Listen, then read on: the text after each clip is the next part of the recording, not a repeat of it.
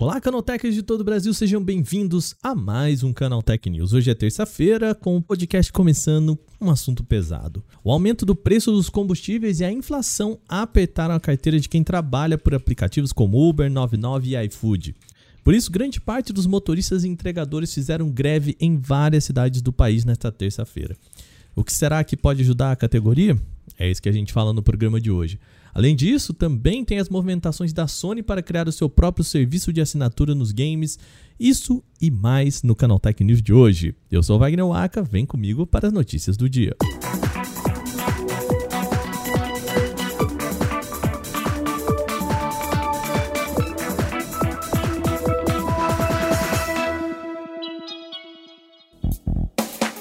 A situação não tá boa há muito tempo para entregadores e motoristas que trabalham com Rappi, Uber, 99 e iFood. Os principais problemas são as condições de trabalho e ganhos nas plataformas cada vez menores diante da alta de combustíveis e da inflação. Por conta disso, entregadores e motoristas fizeram greve nas principais capitais do país, com adesão de outras cidades de São Paulo, Minas Gerais e Rio de Janeiro. Na capital paulista, o ponto de encontro foi em frente à sede da Uber do Brasil, no Parque Industrial Thomas Edison, na região da Barra Funda. Já os motoristas do Rio de Janeiro se reuniram no aeroporto Santos Dumont e seguiram rumo ao escritório do Uber, localizado na Avenida Presidente Vargas, no centro da cidade. Entre as principais exigências estão corrida mínima de valor de 10 reais, reajuste de valor por quilômetro, pagar por deslocamento até o passageiro e fixar a fatia de corte que aplicativos mantêm em 20%. Isso e mais outros pedidos, tá?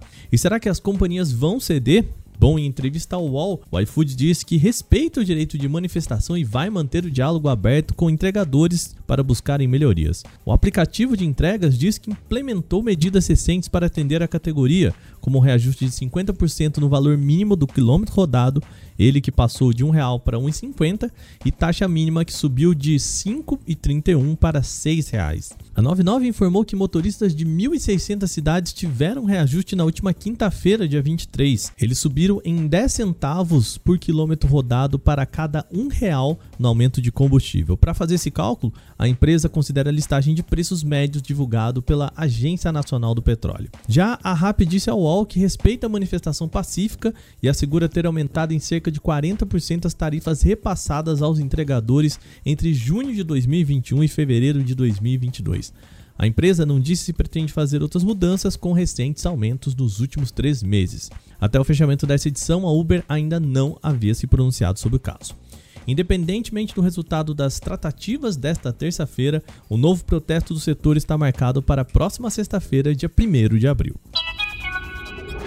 Bom, vamos elevar os ânimos agora aqui no nosso podcast. A Sony anunciou finalmente o seu serviço de assinaturas de jogos para concorrer com o Xbox Game Pass da Microsoft. Partindo de junho agora, a PlayStation Plus terá outros planos disponíveis que darão acesso a jogos de PlayStation clássico, PlayStation 2, PSP, PlayStation 4 e PlayStation 5. No mais robusto deles, a Sony promete mais de 700 games disponíveis plano se chama PlayStation Plus Deluxe e vai contar com 400 jogos de PlayStation 4 e PlayStation 5, além de outros consoles mais antigos. Lá fora, também será possível ter acesso a títulos de PlayStation 3 via nuvem, com tecnologia semelhante ao Xbox Cloud Gaming. Contudo, esse serviço não funciona no Brasil, o que não permite acesso aos títulos do console. E a Sony promete alguns grandes nomes nesse pacote, tá? Entre os mais recentes estão Death Training, God of War, Marvel Spider-Man, Marvel Spider-Man Miles Morales, Mortal Kombat 11 e Returnal. A companhia, contudo, não planeja adicionar ao catálogo novos exclusivos no mesmo dia em que eles estreiam mundialmente, como acontece com a Microsoft. Aqui no Brasil, o pacote Deluxe da PlayStation Plus vai custar R$ 59,90 por mês ou R$ 159,90 por trimestre e até R$ 389,90 no plano anual. O Instagram quer ajudar pessoas interessadas em apoiar causas sociais. A plataforma tem sido um espaço para divulgação de informações sobre a guerra na Ucrânia, desastre no Brasil e pode ser um mecanismo de ajuda humanitária. É possível que, por conta disso, a plataforma queira mediar essa ajuda. O recurso aparece por enquanto apenas para algumas pessoas em caráter de testes e a opção se chama Spread the Word, expressão que pode ser traduzida como espalha a palavra aqui numa tradução livre para o português. E tem uma função simples, tá? Vai permitir iniciar campanhas de arrecadação de fundos ou enviar pedidos de ajuda por mensagem direta para os contatos. O Instagram diz que essa fase inicial será focada em parcerias grandes com organizações sociais já conhecidas e entidades de lutas por direitos humanos. As hashtags Black Lives Matter e Women Rights estão entre os movimentos que podem apoiar por enquanto. Futuramente, os tópicos elegíveis devem ser expandidos para promover também temas relacionados a direitos de pessoas LGBTQIA, questões climáticas, assuntos de saúde pública e ajuda para populações vulneráveis em razão de guerras ou pobreza. O WhatsApp está pronto para lançar o recurso de gravação e reprodução de mensagens por voz para a versão beta do Android. O recurso havia sido testado com um pequeno número de usuários e passou por correções de bugs e agora parece já estar na reta final antes de ser liberado. Essa ferramenta permite ao usuário trocar de conversa ou grupo, mas manter o áudio em reprodução. Sabe aquela pessoa que manda um áudio para você que é maior do que o nosso podcast? Pois é, vai ajudar você na hora de ouvir esse recado. A reprodução do áudio ocorre em uma barra na parte superior da tela com opções de pausar, resumir ou até mesmo fechar o áudio. A funcionalidade já é rotina de quem tem um aparelho iOS, mas está perto de chegar para usuários Android. O auxílio emergencial ajudou muita gente a segurar as pontas com as restrições da pandemia em meados de 2020. Contudo, também foi infelizmente um espaço bastante prolífico para cybercriminosos. Um levantamento da Polícia Federal, obtido pela revista Veja, aponta que até um bilhão de reais podem ter sido desviados do programa. A PF ainda está em fase de investigação desse caso, mas a reportagem já crava números próximos ao bilhão de reais.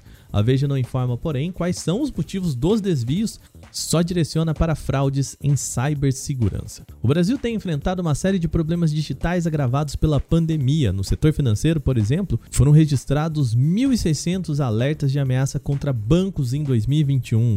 E a situação é agravada pelo fato que essas instituições resistem em comunicar autoridades policiais sobre essas tentativas criminosas. O cenário, entretanto, pode melhorar. Na semana passada, dia 22, o Ministério da Justiça assinou um acordo de cooperação com a Federação Brasileira de Bancos, a FEBRABAN. O intuito é que as instituições financeiras e a Polícia Federal trabalhem juntos no combate aos crimes virtuais.